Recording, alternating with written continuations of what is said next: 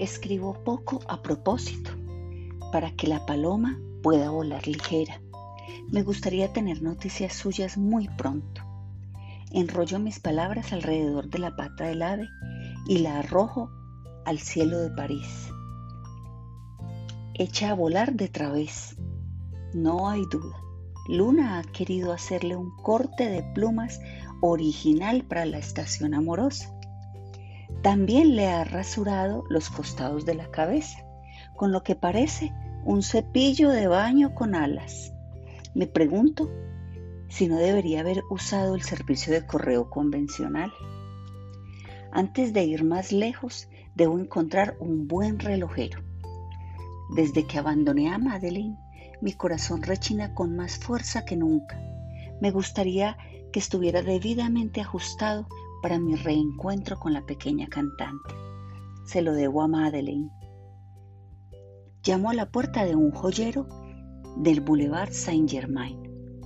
Un anciano prendido con cuatro alfileres se acerca y me pregunta el motivo de mi visita. Arreglar mi reloj. ¿Lo lleva encima? Sí. Me desabrocho el abrigo y después la camisa. Yo no soy médico, me responde tajante. ¿Le importaría echarle una mirada para verificar que los engranajes estén en su lugar? Te he dicho que no soy médico. No soy médico.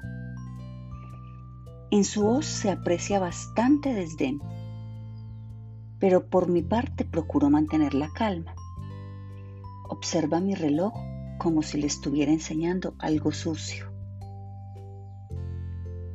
Ya sé que no es usted médico. Se trata sencillamente de un reloj clásico que hay que ajustar de vez en cuando para que funcione bien. Los relojes son instrumentos destinados a medir el tiempo, nada más.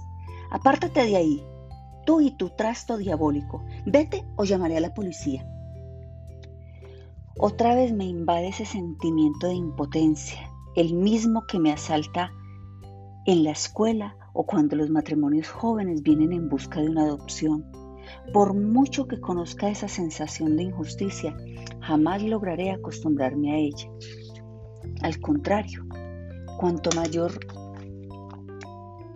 me hago, más dolorosa me resulta.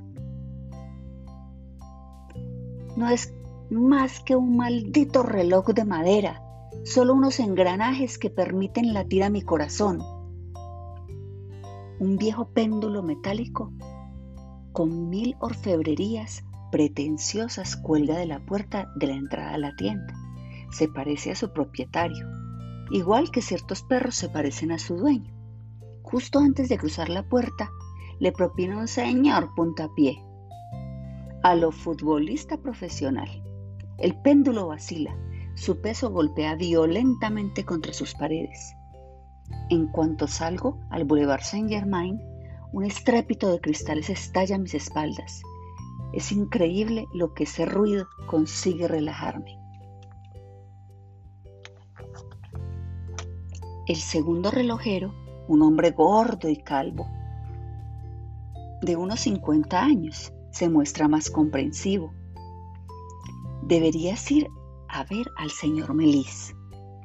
Es un ilusionista muy inventivo. Estoy seguro de que él estará más preparado que yo para solucionar tu problema pequeño. Necesito un relojero, no un mago. Ciertos relojeros son un poco magos y este mago es un poco relojero, como Robert Houdin, a quien por cierto acaba de comprarle un teatro. Dice maliciosamente, ve a verle de mi parte y estoy convencido de que te ajustará a la perfección. No comprendo por qué este simpático señor no me cura él mismo, pero su modo de aceptar mi problema resulta reconfortante y además me entusiasma la idea de conocer a un mago que además es mago relojero. Se parecerá a Madeleine, puede incluso que sea de la misma familia. Cruzo el Sena La elegancia de la catedral gigante me produce tortícolis. Los vestidos, melenas y traseros también. Esta ciudad es una tarta de adoquines de varios pisos con un sagrado corazón encima. Por fin llegó al Boulevard de los Italianos, donde se encuentra el famoso teatro. Un hombre joven y bigotudo, de viva mirada, me abre la puerta. ¿Vive aquí el mago? ¿Cuál? me responde como en un juego de adivinanzas. Uno llamado George Miles. Soy yo mismo.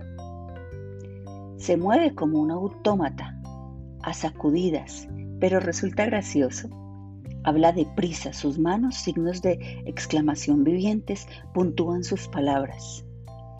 Cuando le relato mi historia, me escucha con mucha atención, pero lo que más le interesa es el final. Aunque este reloj me sirva de corazón, el trabajo de mantenimiento que le solicito no sobrepasará sus funciones de relojero. El relojero prestidigitador abre la esfera, me ausculta con un aparato que le permite ver más fácilmente los elementos minúsculos, lo cual parece enternecerle, como si su infancia desfilara por debajo de sus párpados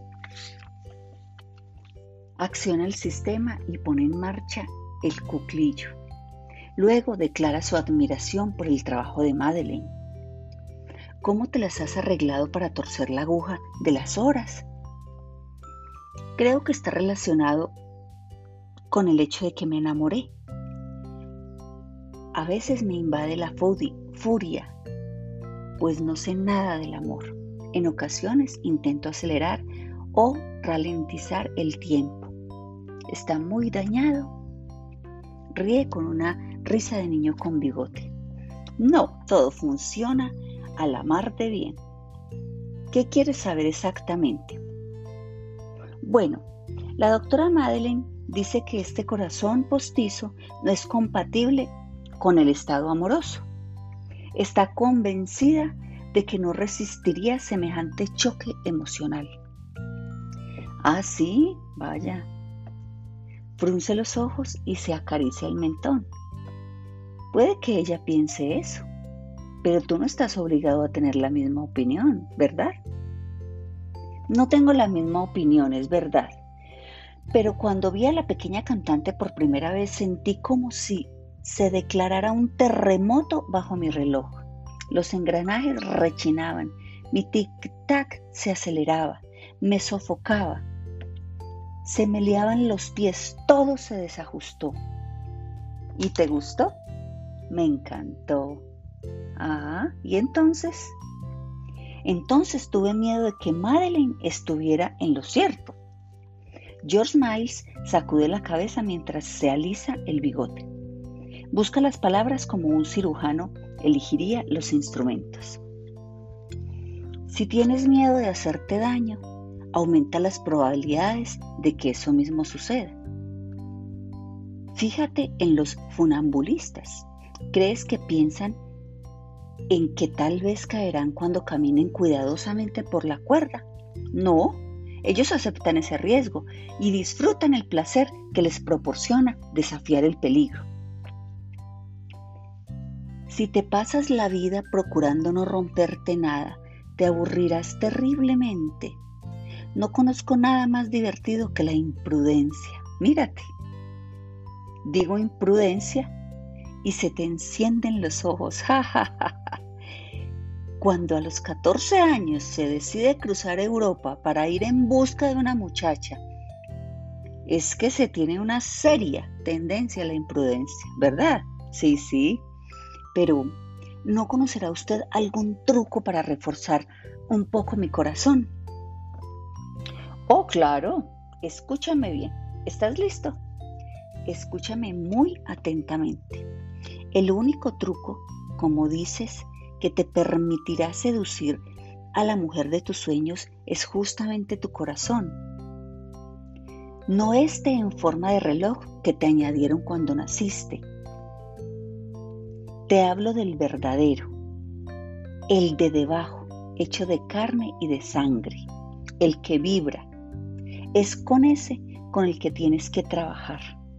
Olvídate de tus problemas de mecánica. Así les quitarás importancia. Sé imprudente y sobre todo, entrégate sin reservas. Melis es muy expresivo. Sus ojos, boca, todo su rostro se iluminan cuando habla. Su bigote parece articulado por su sonrisa, un poco como el de los gatos. Pero debes saber que no siempre funciona. No puedo garantizarte nada. Debo ser honesto y decirte que yo mismo acabo de fracasar con la mujer que creía que sería la mujer de mi vida.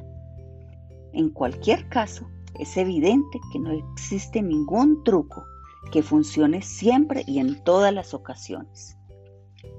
Este mago, que algunos tratan de genio, acaba de darme un curso de brujería amorosa para terminar confesando al fin que su última poción se le ha estallado en la cara. Debo admitir, sin embargo, que me hace bien, me inspira confianza. Cuando manipula mis engranajes y además me gusta lo que me cuenta. Es un hombre tranquilo, que sabe escuchar. Uno siente que entiende a los seres humanos. Quizá haya logrado captar los mecanismos psicológicos del hombre. En pocas horas nos hacemos muy buenos amigos. Bueno, a estas alturas podría escribir un libro sobre tu vida. Siento que la conozco como si fuera mi propia vida, dice el mago. Escríbalo. Si un día tengo hijos lo podrán leer, pero si usted quiere saber cómo sigue, tendrá que venir conmigo a Andalucía. No querrás a un prestidigitador deprimido como compañero en tu peregrinaje amoroso.